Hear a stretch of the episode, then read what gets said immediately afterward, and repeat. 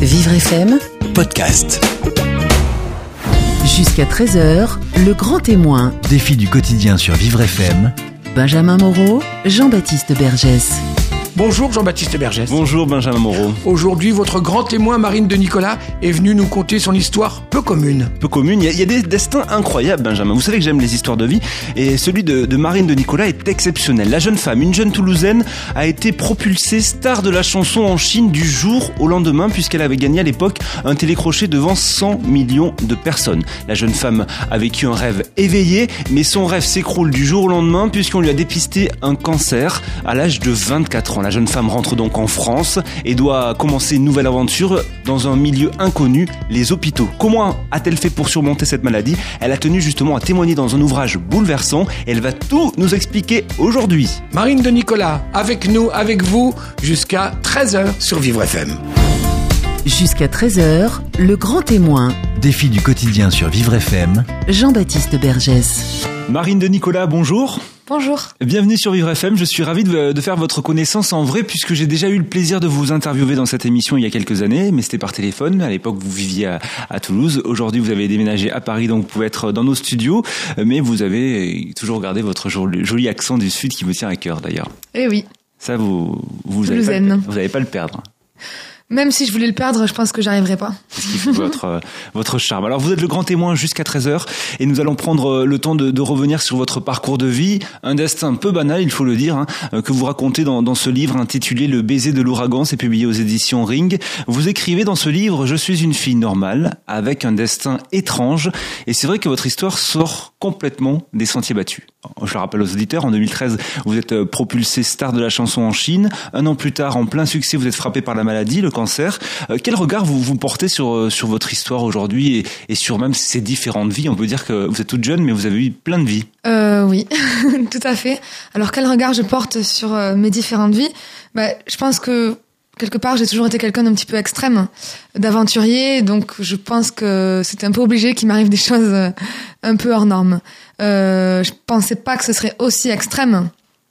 Mais bon, quand on est aventurier, on est aventurier jusqu'au bout, et, voilà. Alors vous nous faites partager dans, ce livre euh, votre vie, vos vies plutôt, hein, puisqu'on vient de le dire. Euh, vous, en avez, on évoque plusieurs souvenirs euh, d'enfance, de, votre conte de fées en Chine aussi, et, et, de, et des souvenirs de, votre lutte contre le cancer et de vos nombreux mois à, l'hôpital. Au départ, vous aviez commencé par écrire un blog qui, portait d'ailleurs le, même titre que votre livre. Pourquoi cette envie d'écrire euh, un livre Est-ce que c'est une envie de, de laisser aussi une trace euh, euh, plus durable dans le temps, puisqu'un livre, euh, ça dure plus? En fait, dans le blog, j'ai vraiment écrit au jour le jour. C'était un peu comme un journal, donc jour 1, jour 2, jour 3. Et je racontais vraiment mon quotidien dans la maladie. Je parlais très très peu de la Chine. Et, euh, et en fait, avec ce livre, j'ai vraiment voulu aussi raconter mon aventure en Chine. euh, et aussi faire le parallèle entre les deux. Parce qu'il y a beaucoup plus de parallèles que je n'imaginais en fait. Et j'avais besoin de prendre du recul, j'avais besoin de euh, raconter mon histoire. En, prenant- voilà, en me détachant un petit peu, mais j'avais besoin d'en faire quelque chose de beau. euh, euh, un objet en fait voilà c'est ça et, euh, et c'est vrai que voilà le blog c'était quelque chose de très important pour moi euh, j'ai eu beaucoup de témoignages de personnes qui me disaient que ça leur faisait beaucoup de bien tout ça et le livre c'était vraiment la consécration pour moi solide et plus constante euh, du blog D'ailleurs, dans, dans le livre, on le sent bien dès le début. euh, euh, moi, j'ai- aimé cette façon d'écrire euh, en parallèle entre on suit la vie de Marine euh, en Chine euh, et, et votre vie euh, quand vous êtes revenu à Toulouse précipitamment pour pour vous soigner. C'est vraiment il y a, a pas de chapitre dans ce livre, tout tout est continu et, et, et vous nous amenez des, des petits flashbacks comme ça. Moi, ça m'a fait penser presque à un film. Mm, c'est rigolo ce que vous dites parce que j'ai j'ai écrit ce livre comme un film en fait. J'ai j'ai toujours aimé le cinéma, j'ai toujours aimé regarder des films. Je pense que j'ai regardé plus de films que je n'ai lu de livres. Et, euh, j'avais envie de l'écrire comme un film. Euh, vraiment, euh, voilà, je voulais pas faire une grosse partie Chine et puis une grosse partie maladie. Je voulais vraiment euh, jongler avec les émotions en fait. Et peut-être euh, alléger par certains, à, à certains moments l'effet maladie, le, le compenser par une scène rigolote en Chine. Je voulais vraiment jongler entre les émotions et qu'on voyage d'un monde à l'autre sans arrêt. Et du coup, on, on découvre vraiment vos, vos différentes vies. Alors revenons sur vo- votre destin, ce destin hors du commun. Euh, D'abord, qui étiez-vous avant 2013 Qui étiez-vous, Marine, avant de, de devenir une star de la chanson en Chine? Euh, Où habitiez-vous? Euh, Quels étaient vos rêves de, de jeune fille? Euh, donc j'habitais à Toulouse. je faisais des études de mandarin, donc de chinois. Au début, c'était un petit peu un mélange de hasard et, et d'intérêt pour ce pays lointain, mais dont on parlait beaucoup. Et je me suis passionnée pour le chinois, je me suis mise à fond dedans. Et en fait, un jour, mon, mon professeur de chinois m'a inscrite à un concours et tout est parti de là, parce que je me suis retrouvée en Chine, donc à représenter la France lors de ce concours international. Et à partir de là, j'ai commencé à avoir des opportunités en tant que Française qui parle chinois et qui chante chinois. Et C'était un euh, concours de chant déjà? C'était un concours de langue chinoise, mais il y avait des épreuves artistiques à l'intérieur. Et sinon, la, la fille que j'étais, voilà, avant 2013, c'était une jeune fille comme les autres, avec, euh, voilà, j'ai- j'aimais, euh, j'avais envie de vivre des grandes choses. Je, je rêvais depuis petite d'être chanteuse, d'être sur scène. Donc euh, voilà, j'ai réalisé ce rêve-là. La chanson, vous chantiez déjà vous... je chantais dans ma chambre. Personne ne savait que je chantais en fait. D'ailleurs, mes amis, quand ils ont vu ce que je faisais en Chine, ils m'ont dit mais quoi? Tu, tu chantes Mais depuis quand Je savais pas. Et, euh, et c'est vrai que je le montrais à personne parce que j'étais une timide. passion cachée. Une passion cachée. J'étais très timide. Je me sentais pas du tout à la hauteur. Et, euh, et le fait d'avoir cette opportunité, euh, j'ai dû vraiment euh, me bousculer parce que pour moi, monter sur scène, c'était très très dur. C'était presque impossible. J'étais très timide. J'avais peur. Et c'est vrai que réaliser ce rêve-là, c'était aussi euh, un challenge personnel. Donc je suis contente. Vous étiez très timide, vous aviez peur et pourtant vous vous retrouvez à, à gagner un télécrochet à la télévision chinoise euh, devant euh, 100 millions de, de personnes. Euh, comment vous êtes arrivé à, à participer à ce télécrochet? Vous, vous le racontez dans, dans votre livre. Il y a la rencontre avec un producteur d'abord? Oui, c'est ça. J'ai rencontré euh, Monsieur Liu, donc un, un manager. Il m'a, il m'a repéré lors du concours de, de chinois justement, et euh, il m'a proposé de commencer une carrière euh, sérieusement euh, dans la chanson en Chine. Alors bon, j'avais envie de vivre une aventure, donc j'ai dit ok. On l'a fait. Je savais pas du tout où ça allait me mener, mais je savais que ce serait quelque chose d'intéressant à vivre, une bonne expérience à prendre. Donc je l'ai fait à fond. Et, euh, voilà, et il m'a accompagné dans cette carrière. Il m'a formé à la musique parce que j'étais pas professionnelle. Et c'était une, une grande aventure. euh, Il y avait des hauts et des bas. Il y avait des humainement, c'était pas toujours facile. Voilà, il y a des différences de culture et puis aussi le monde du show business. Ça reste le monde du show business, donc il y a beaucoup de concurrence, il y a beaucoup de jalousie, il y a beaucoup de- d'espèces de, petites batailles, euh, des, jeux d'ego, tout ça. Donc c'est c'était intéressant et c'est pour ça que j'ai choisi d'en parler aussi dans le livre. Je voulais surtout raconter voilà le, le côté euh, les dessous du show business chinois. Oui, c'est ce qu'on apprend à, euh, à- dans votre livre, et puis c'est la différence par rapport à, à votre témoignage de la dernière fois, c'est qu'on va pouvoir un petit peu euh, vivre avec vous cette aventure chinoise. Sur le papier, fait- effectivement, ça fait rêver. Vous devenez star de la chanson en Chine, vous gagnez un, un télécrochet, mais rien que pour participer à la finale du télécrochet, euh, ça a été extrêmement difficile. Vous avez dû vous, vous préparer euh, euh, comme une compétition. Votre producteur ne vous a pas laissé le choix. En fait, j'étais un peu comme une athlète. Donc euh, le matin, je me réveillais à 7h et à 7h30, il y avait euh, le professeur de chant qui venait toquer à ma porte et c'était 6 heures de cours par jour. Le soir, j'avais des dîners pour rencontrer euh, les personnalités de, de la société mondaine de Pékin. Donc il fallait toujours que je sois très présente à ces repas, toujours au top, très bien habillée alors que j'étais fatiguée de ma journée. Et il fallait que... Attention, je me plains pas, je raconte.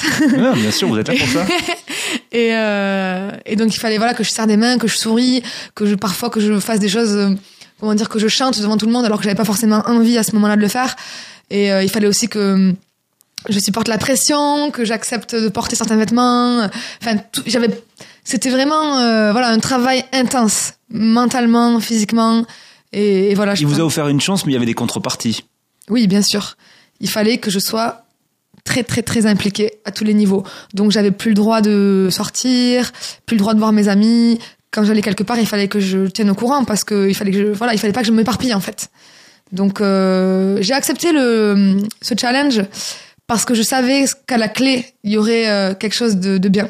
Donc j'ai accepté de de mettre ma vie de côté en fait Et pour réussir. Ce producteur, il avait euh, d'autres ch- d'autres chanteurs parce que c'était une compagnie, c'est ce que vous expliquez dans votre livre, et vous avez dû faire face aussi à la jalousie de, de certaines personnes, de certains chanteurs euh, là-bas Mm. chinois qui voient débarquer une française et qui, qui qui leur pique la vedette en fait. Mm. Ça aussi, il y a des, des anecdotes assez. euh, Ouais, ouais, ouais. Euh, notamment, j'ai euh, j'ai fait un, un duo musical avec un jeune chinois. Lui, ça faisait dix ans en fait. Ça faisait dix ans qu'il qu'il tentait de percer dans la musique et enfin, il avait une chance.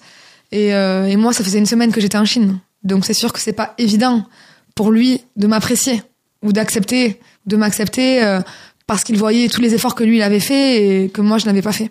Alors dans, dans, le livre, vous racontez, vous, vous dévoilez un petit peu, vous, voilà, il y a beaucoup de corruption en Chine et notamment dans, dans le milieu du, du spectacle.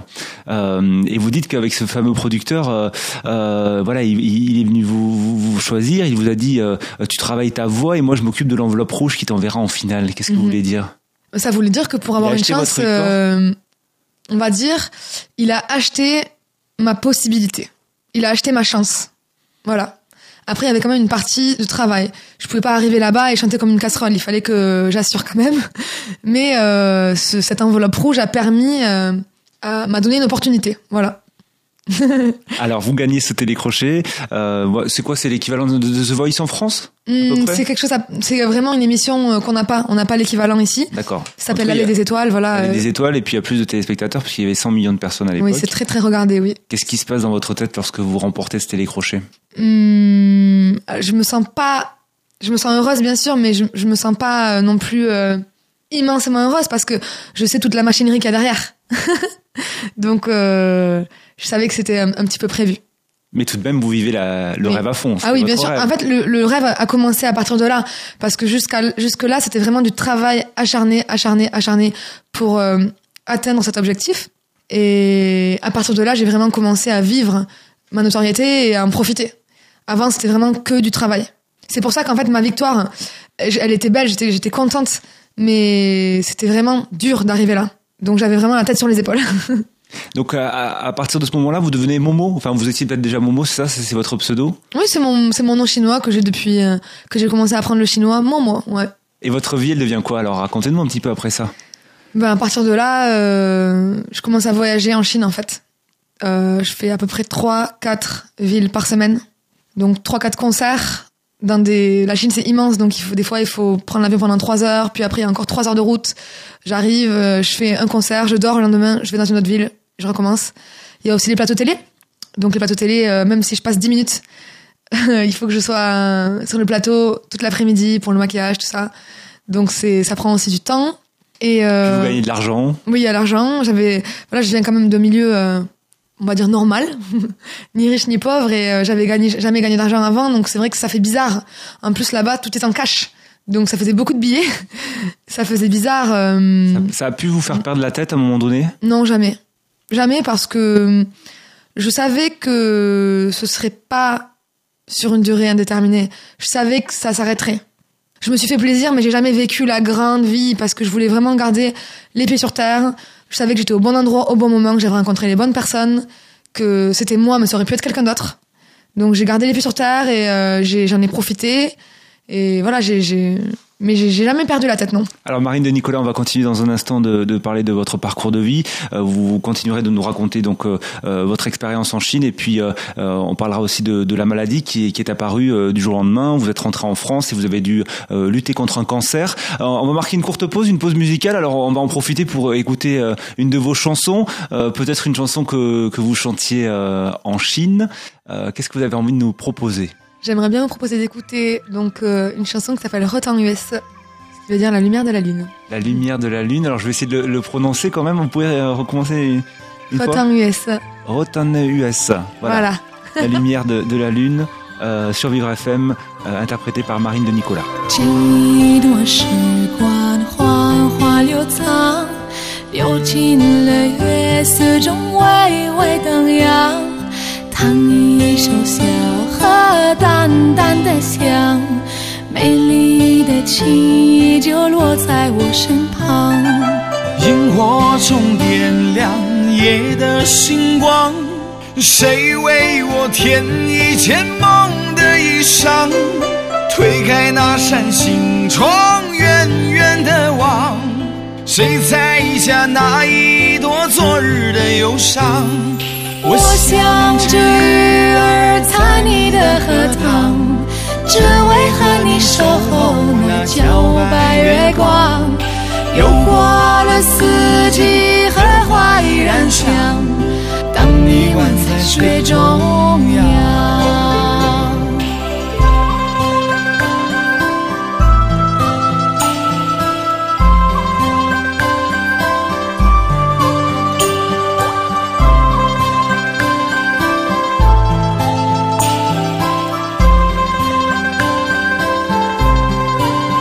萤火虫点亮夜的星光，谁为我添一件梦的衣裳？推开那扇心窗，远远的望，谁在下那一朵昨日的忧伤？我我想想着鱼儿在你的荷塘，只为和你守候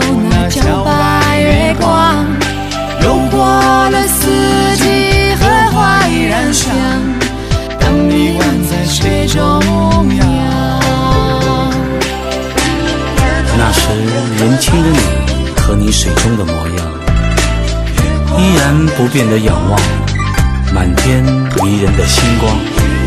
谁能走进你的心房，采下一朵莲？是那夜的芬芳，还是你的发香？荷塘呀荷塘，你慢慢慢慢唱哟。月光呀月光，你慢慢慢慢听哟。鱼儿呀鱼儿，你慢慢慢的游哟。淡淡的淡淡的淡淡的月光，我想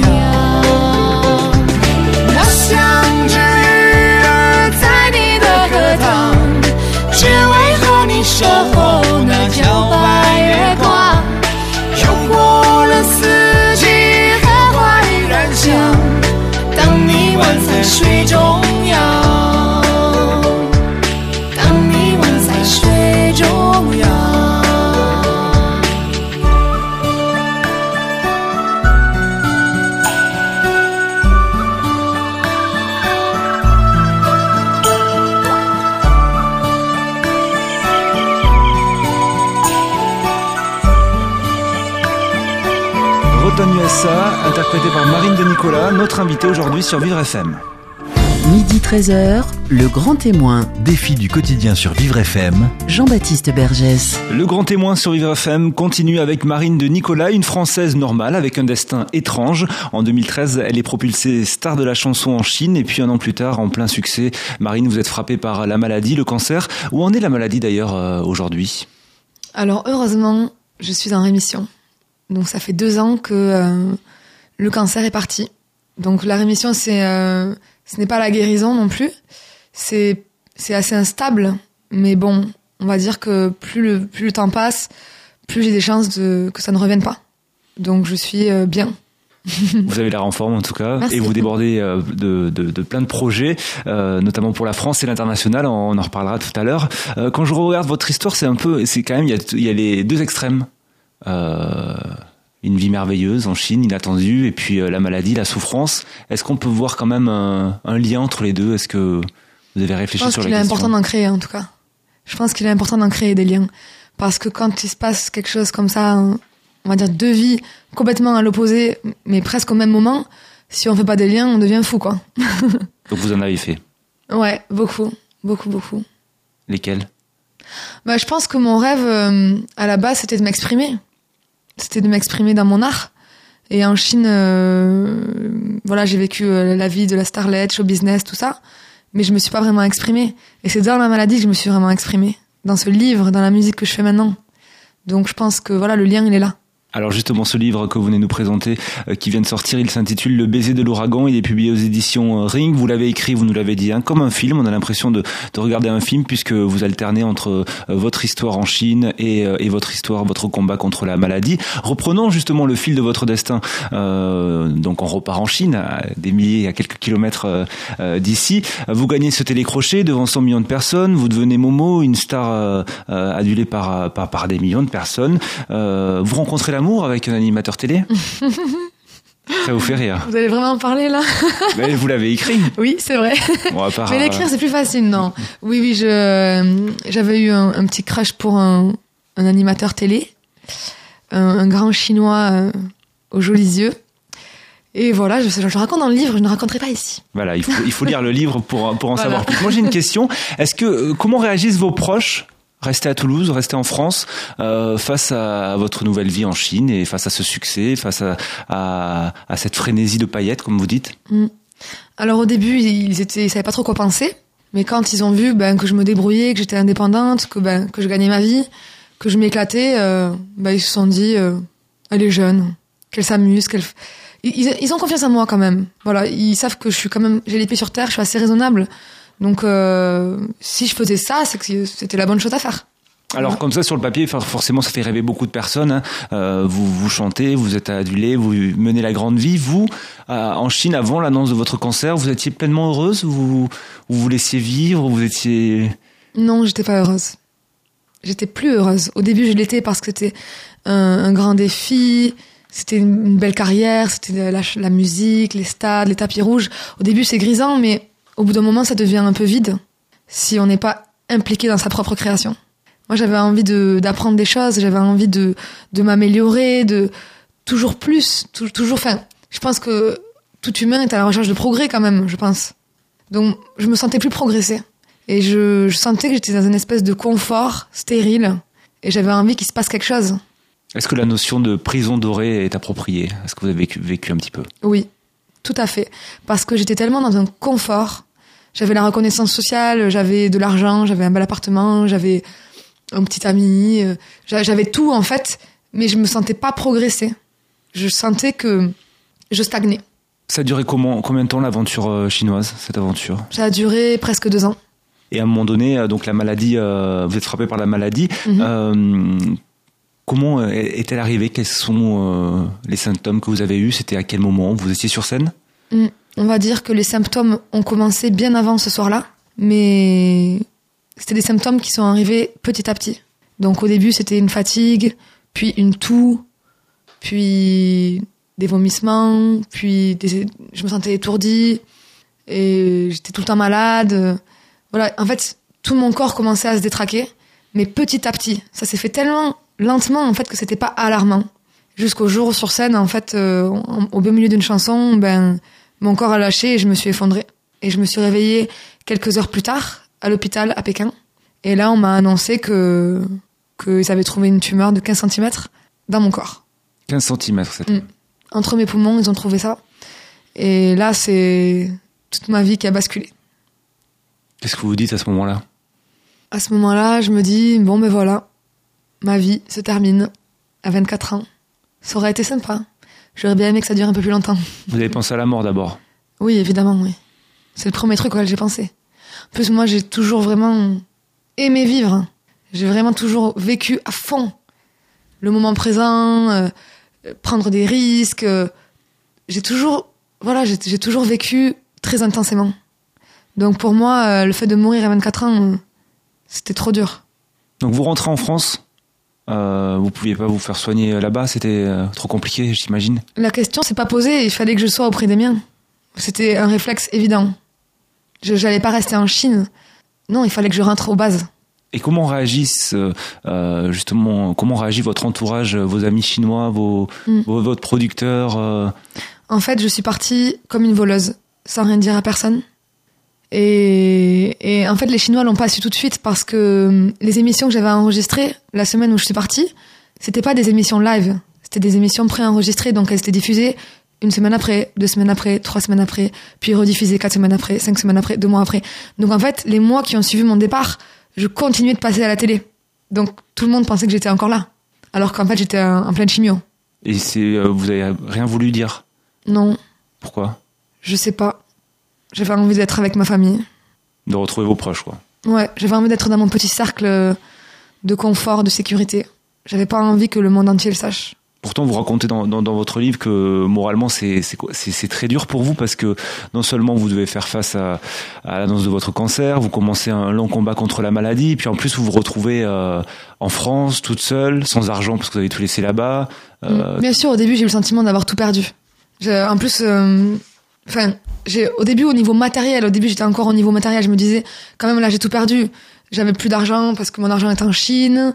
Euh, j'avais perdu, ben je sais pas, mon quotidien euh, hyper luxueux, tout ça en fait, tout ce confort, je l'avais perdu donc je me sentais un peu comme une merde en France. Mais ça c'était la première réaction. La deuxième réaction, ça a été, mais en fait, je suis là où je dois être, avec ma famille, mes proches, et le plus important, en fait, je l'ai ici.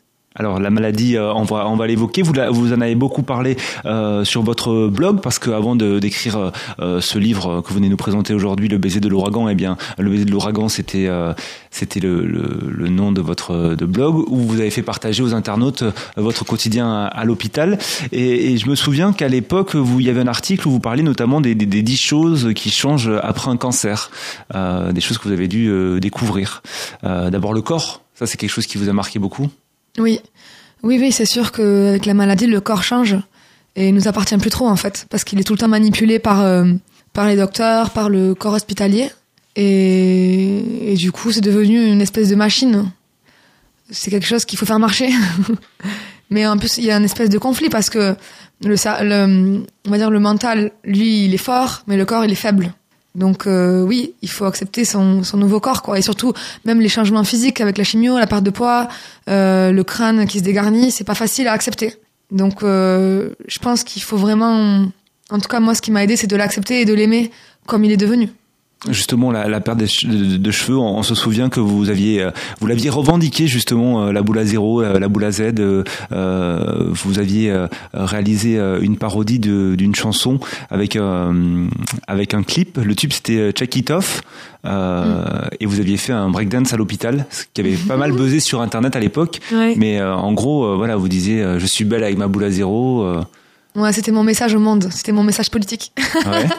C'était mon message à la société, la féminité, euh, comme quoi on, on peut être vraiment euh, qui on est, et, et ce que, enfin, on peut assumer, et puis la vie euh, m'a rendu comme ça, et très bien. Mais je, de toute façon, je peux rien faire, je peux pas faire autrement. Donc soit je le cache, soit je l'assume. Donc c'est un message important parce que c'est vrai que c'est un thème qu'on traite souvent euh, sur Vivre FM. C'est un message important pour euh, pour les malades euh, de dire qu'il faut assumer sa maladie, euh, Mm. qu'on peut être beau sans cheveux. euh. Mm. Vous avez eu des Je- retours? Ouais, ouais. Je veux pas dire aux gens comment vivre leur maladie, mais en tout cas, je veux leur montrer qu'il y a cette possibilité-là d'accepter sa boule à zéro et d'en rire, de se trouver jolie euh, sans cheveux. Et j'avais juste envie de changer un petit peu le regard de la société sur les, les crânes chauves, quoi, de, de manière générale. Voilà. Et les retours que j'ai eus à ce niveau-là, au- avec les gens qui, qui ont vu ce clip, c'est des retours hyper positifs. Hyper positifs.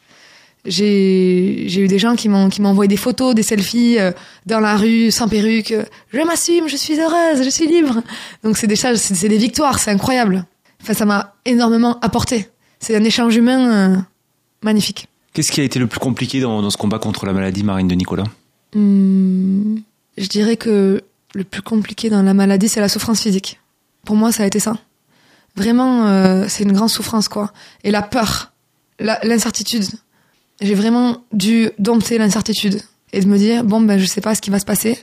Je sais pas si demain je vais me réveiller. Je sais pas si dans une semaine je serai encore là. Je sais pas si dans un an je serai encore là. Je sais pas si dans cinq ans je serai encore là. Mais je dois faire avec et je dois rendre ma vie belle aujourd'hui. Et ça fait peur, mais ça rend la vie beaucoup plus intense et beaucoup plus belle. S'accrocher à vos rêves aussi Vos rêves, euh, Oui. ça vous a permis de, de guérir? Oui, m'accrocher à mes rêves, mes projets, toujours voilà, être occupé, mais pas avec des choses, on va dire futiles, euh, pas avec des choses du quotidien, avec des grands projets, des grands idéaux, des choses à atteindre. Et ça, ça m'a aidé à avancer. Et bien sûr, mes proches, mes proches d'amour. Reste avec nous, Marine de Nicolas. On va, on marquer euh, une nouvelle pause euh, musicale et on va écouter euh, un, un nouveau titre, un, un de vos nouveaux titres, puisque vous êtes en, en train de, de composer un album, c'est ça? Oui, c'est ça. Qu'est-ce que vous voulez nous faire écouter?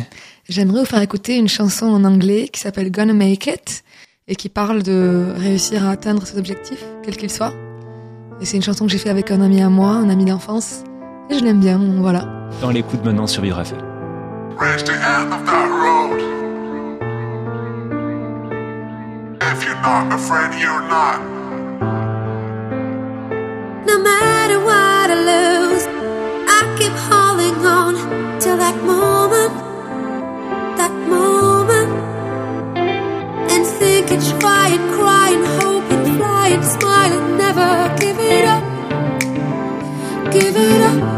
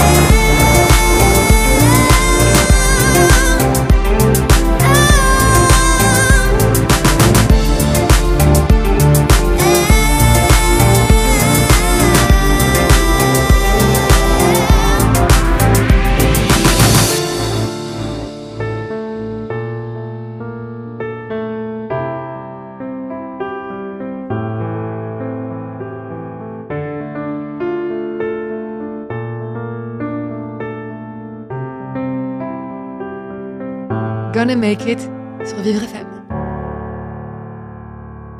Midi 13h, le grand témoin, Défi du quotidien sur Vivre FM. Jean-Baptiste Bergès. Et nous sommes en compagnie de Marine de Nicolas. Elles se sont à l'aise sur Vivre FM. Elle fait même euh, ses propres désannonces, hein, puisqu'on vient d'écouter euh, une de vos nouvelles euh, chansons. Euh, Est-ce que ce que vous préparez, votre projet musical que vous êtes en train de préparer aujourd'hui, est différent de, des chansons que vous chantiez en Chine? Il y a des choses en commun, mais on va dire que c'est la version 2.0. C'est-à-dire Donc c'est quelque chose de plus personnel, beaucoup plus personnel. Là, c'est moi qui écris, je suis vraiment à la direction artistique. Et euh, je me suis entourée différemment et voilà, c'est beaucoup plus personnel et ça m'emballe plus en fait. Et j'imagine que toutes les épreuves que vous avez traversées, votre histoire aussi personnelle, euh, vous inspire? Oui, je pense que faire face à la mort, c'est assez inspirant. Malgré tout, ça, ça met les yeux en face des trous et on se rend compte de beaucoup de choses qu'on a envie de partager. Donc euh, oui, c'est sûr que j'ai plus de choses à dire aujourd'hui à 27 ans que à l'époque où j'étais en Chine à 22 ans. Oui. Alors, on peut parler un peu plus du, du projet musical. C'est à destination internationale. Vous le, non, on peut pas? C'est Si encore un petit peu secret. un petit peu secret. mais, euh, On pourra, on pourra l'écouter en France? Normalement, oui. C'est encore au début, donc je suis un petit peu superstitieuse. On va peut-être attendre avant d'en parler, mais c'est quelque chose qui, qui me ressemble, qui ressemble à mon parcours. Et, euh, et mais je garde la surprise. D'accord. J'imagine que vous, avez- vous aimeriez percer en France aussi. Euh, Est-ce que cette étiquette de star chinoise euh, est un atout ou un handicap euh, plutôt pour faire euh, carrière dans la musique en France? Hmm, ce sont deux marchés complètement différents, mais je pense que tout est possible. Et que donc créer des ponts, c'est possible. Et voilà, avec de l'énergie, avec l'envie et du travail, on peut tout faire. Vous pourriez Donc, euh, participer à un télécrochet français aujourd'hui, maintenant Hmm, j'ai pas trop envie. J'ai vraiment envie de vivre quelque chose de nouveau. J'ai pas trop envie de participer à un, un télécrochet en France parce que j'ai déjà vécu ça. J'ai envie de vivre quelque chose de nouveau. D'accord. Mm. Très bien. On vous souhaite euh, plein de plein de plein de positifs hein, pour euh, pour la sortie de, de ce nouvel album. Vous viendrez nous, nous le représenter. Euh, Aujourd'hui, on parle de, de votre livre, Le baiser de, de l'ouragan, publié aux éditions Ring. Donc, vous racontez euh, votre histoire, cette histoire extraordinaire. En 2013, vous êtes propulsé star de la chanson en Chine, et puis un an plus tard, en plein succès, vous êtes frappé par par la maladie. Je vais revenir sur un passage. Vous écrivez au fil des jours, mon corps s'affaiblit et paradoxalement, une énergie nouvelle me porte. Pendant cette longue bataille, la peur de, de l'issue fatale a laissé entrer la lumière. La souffrance est murée en quête. La mort a réveillé ma vie. Euh, à quel moment, euh, Marine de Nicolas, vous avez ressenti ce changement en vous euh, Sous quelle forme ça s'est présenté? Je pense qu'il est arrivé vraiment petit à petit, mais un symbole très fort. Pendant la maladie, été le moment où je me suis rasé la tête, en fait. Là, j'ai, pas vu la femme que je pensais trouver dans le miroir. Je pensais trouver une femme affaiblie, une femme aux portes de la mort, quelqu'un qui va mal. Non. J'ai vu, au contraire, une femme audacieuse, une femme forte, une femme belle, une femme qui a envie. Et découvrir cette nouvelle femme, ça a été une grande surprise pour moi. Et en fait, j'ai découvert des choses en moi que je, dont j'ignorais l'existence. Donc, euh, ce moment-là, je pense que ça a été un moment clé dans la maladie. Le moment où je me suis dit, ok, je suis malade, c'est vrai, je suis malade, mais je vais en faire ma force et je vais en faire quelque chose de bien. C'est ce qu'on disait, hein, les projets et, et penser à l'avenir dans, dans la maladie, c'est important. Vous avez pu trouver du soutien, vous parliez de vos proches tout à l'heure. Euh, J'imagine que quand on, on vit ce genre de choses, c'est très important. Et en même temps, la maladie peut faire peur, peut faire peur à son entourage, peut Mm. faire peur euh, à ses amis. La maladie fait un grand tri dans l'entourage. Là, on peut plus se mentir face à la maladie. C'est soit la personne, elle est vraiment là, c'est vraiment quelqu'un qui compte et qui sera toujours là, soit la personne, elle est pas là. Et c'est pas grave. J'ai pas, j'ai pas eu de colère ou de haine envers ceux qui sont partis. Je me suis juste dit, voilà, maintenant je sais. Et c'est pas grave. On peut pas être proche de tout le monde. Voilà, c'est normal. Mais aujourd'hui, je sais que les amitiés que j'ai conservées, ma famille, on est plus soudés que jamais. Et ça, c'est c'est un des bons points, je dirais. Vous êtes revenu en Chine, vous êtes retourné en Chine depuis euh, depuis que vous êtes revenu en France. Ouais, j'y retourne régulièrement. Hum, mon ancien agent m'a reproposé de, de travailler avec lui, mais j'ai euh, gentiment refusé. Euh, oui, j'y retourne. J'y vais souvent. Je travaille sur des projets avec la Chine. Pourquoi vous avez refusé? Parce que vous pourriez peut-être reprendre votre place de, de diva? Non, alors franchement, après la maladie, j'ai plus envie de ça en fait. Après la maladie, j'ai vraiment trouvé ce que j'ai envie de faire. J'ai envie de m'exprimer, j'ai envie d'être une artiste. J'ai pas envie d'être euh, une pop star euh, à qui on dit quoi faire. Donc euh, pour moi, ça n'aurait aucun sens de retourner avec ce manager-là. Il faut que je fasse des choses qui me correspondent. La vie est courte. Du coup, euh, euh, on peut dire un peu que la maladie, c'est comme si elle, elle vous avait rattrapé à la réalité. C'est peut-être que peut-être que vous étiez en train de prendre une voie qui n'était pas la vôtre et que votre corps. Je pense que cette voie, j'ai- voilà, j'ai j'ai pris ce chemin-là. Ça a fait ce que je suis devenue aujourd'hui, donc je regrette pas du tout. Maintenant, on est tout le temps en train d'écrire son histoire à chaque seconde, donc j'ai envie d'écrire une autre suite. J'ai pas envie de retourner en arrière. Non, sans parler de regretter, mais la moralité, c'est qu'il faut écouter son corps et, et comme vous dites, euh, euh, transformer, laisser, en gros. Je je sais pas, euh, je sais pas trop. J'ai du mal à formuler. Non, je j'ai pas vraiment de morale à donner. J'ai un peu improvisé. euh, il m'est arrivé ce qui m'est arrivé. Je je c'est comme si la musique passait et je danse sur la musique et je vois ce que la musique me propose et je propose euh, des chorégraphies différentes quoi. Ce livre, euh, vous allez le sortir en Chine? On est justement en train d'en discuter. Il y a des propositions, donc euh, c'est un peu tôt, mais on va voir. D'accord, vous n'avez pas peur du, du comment il va être reçu? Parce que vous vous dénoncez un petit peu des choses dans le milieu du spectacle, etc. Ça, ça vous fait pas peur aujourd'hui, Marine? Non, parce que je dénonce pas la Chine. Je déjà je dénonce rien, je décris. Ce Oui, que décrivez, ouais. Voilà, je je je, je n'ai pas vraiment de jugement. Je décris ce que j'ai vécu dans le show business de la Chine. Et je pense que si je décrivais le show business de la France, ce serait pas non plus joli. Et je décris aussi des, des côtés de la Chine que, qui étaient beaucoup plus beaux, beaucoup plus simples, beaucoup plus nobles. Donc euh, non, je j'ai pas peur. euh, Je pense que j'ai été clean, j'ai été réglo. euh, J'ai parlé de ce que j'ai vécu.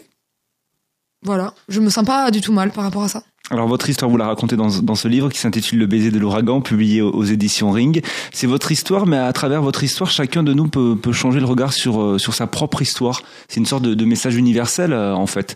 Euh, de quelle manière euh, chacun peut s'y retrouver un petit peu et, et puiser dans Mm. votre témoignage? Ben, je pense que dans la vie, on a tous des épreuves. Tout le monde. Il y a toujours un moment dans une vie où on souffre. Que ce soit euh, une maladie ou la perte d'un proche ou un licenciement ou un divorce ou quoi que ce soit. Et dans ces moments-là, il faut aller chercher ses ressources profondes. Il faut, il faut survivre. Et moi, je dévoile comment j'ai survécu à ma manière. Donc peut-être que ça peut inspirer d'autres personnes qui souffrent à ce moment-là dans leur vie. Ou même, je pense que ça peut activer voilà des, des espèces de forces de résilience de manière générale. Donc je pense que tout le monde peut s'y retrouver, oui. Vous, c'est une sorte de résilience? Ah oui, complètement. Et je pense que dans la vie, on a tous des hauts et des bas, quoi. Donc mon haut était très haut et mon bas très bas, mais on a tous des hauts et des bas, et je pense qu'on peut tous se retrouver dans mon livre euh, grâce à ça, justement. Ce livre que vous avez écrit euh, comme euh, comme un film. D'ailleurs, si on vous proposait, si un producteur vous proposait de, de l'adapter au cinéma, Hmm. ouais, c'est la première réflexion. C'est la première réflexion que je me suis fait en, en lisant votre livre. Eh bien, il faut, en faire un, il faut en faire un film. C'est excellent. Ben, c'est marrant que vous parliez de ça parce que parce que Ah, on n'en saura pas plus. Et vous débordez de projets, mais vous pouvez rien dire, donc il faudra revenir dans une ouais, nouvelle émission. que je revienne, oui. Mais ça pourrait, ça pourrait, ça pourrait être adapté au cinéma alors. C'est une exclusivité Vivre FM. Avant de terminer l'émission, Marine de Nicolas, euh, ce livre Le baiser de l'ouragan qui est publié aux éditions Ring, euh, vous y décrivez euh, de nombreuses anecdotes hein, puisqu'on vous suit autant en Chine que que dans votre combat contre la maladie. S'il y avait une, anecdote que vous avez envie de faire partager avec nos auditeurs là, quel souvenir, voilà, vous vient à l'esprit aujourd'hui? Ouais, c'est passé un truc un peu rigolo. Une soirée, j'étais en boîte de nuit. Et donc, je portais une perruque rousse. Et euh, voilà, je- c'était le moment où je me lâchais, j'oubliais tout. Et puis, j'étais juste une fille normale au milieu des autres. Et je me déhanchais sur la scène comme ça. Et il y a un, un jeune homme qui est venu me parler et qui m'a dit qu'il adorait les rousses. Ça c'était en Chine. Non, non, c'était en France. c'était en C'était en France, c'était quand j'étais malade. Ah oui. J'étais j'étais chauve en dessous, en fait, sous la perruque. Et, euh, et donc, c'est cet homme qui me dit qu'il aime les rousses alors que j'ai une perruque rousse sur la tête, quoi. Donc, je j'étais là, oh là là, mon Dieu, je suis un... Publicité mensongère, mais... et je- j'ai joué le jeu, en fait. J'ai menti. J'ai joué le jeu. Et, euh, et au final, avec cet homme, on s'est embrassé sur le moment de l'émotion, de la musique, tout ça. Et je me rappelle qu'il essayait absolument de toucher mes cheveux, mais c'était une perruque. Et j'ai vu le moment où ma perruque allait rester entre ses mains, en fait. Et, euh, et voilà, la suite est dans le livre. Et la suite dans le livre, Le baiser de l'ouragan, euh, Marine de Nicolas. Mais forcément, là, vous soulevez un, un problème qui est assez intéressant. La, la séduction, lorsqu'on est malade, la séduction avec des hommes, Mm. euh, c'est quelque chose de, de compliqué. Le regard des autres, c'est compliqué, mais le regard des hommes pour les séduire, vous, ça vous, comment vous avez vécu ça? J'ai jamais eu autant de succès que chauve. Et ça, c'était quelque chose d'exceptionnel. J'aurais jamais cru.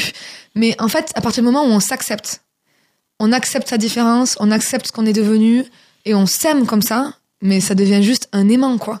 Et pas qu'avec les hommes, euh, avec tout le monde en général. Donc ça, c'est vraiment une clé très importante.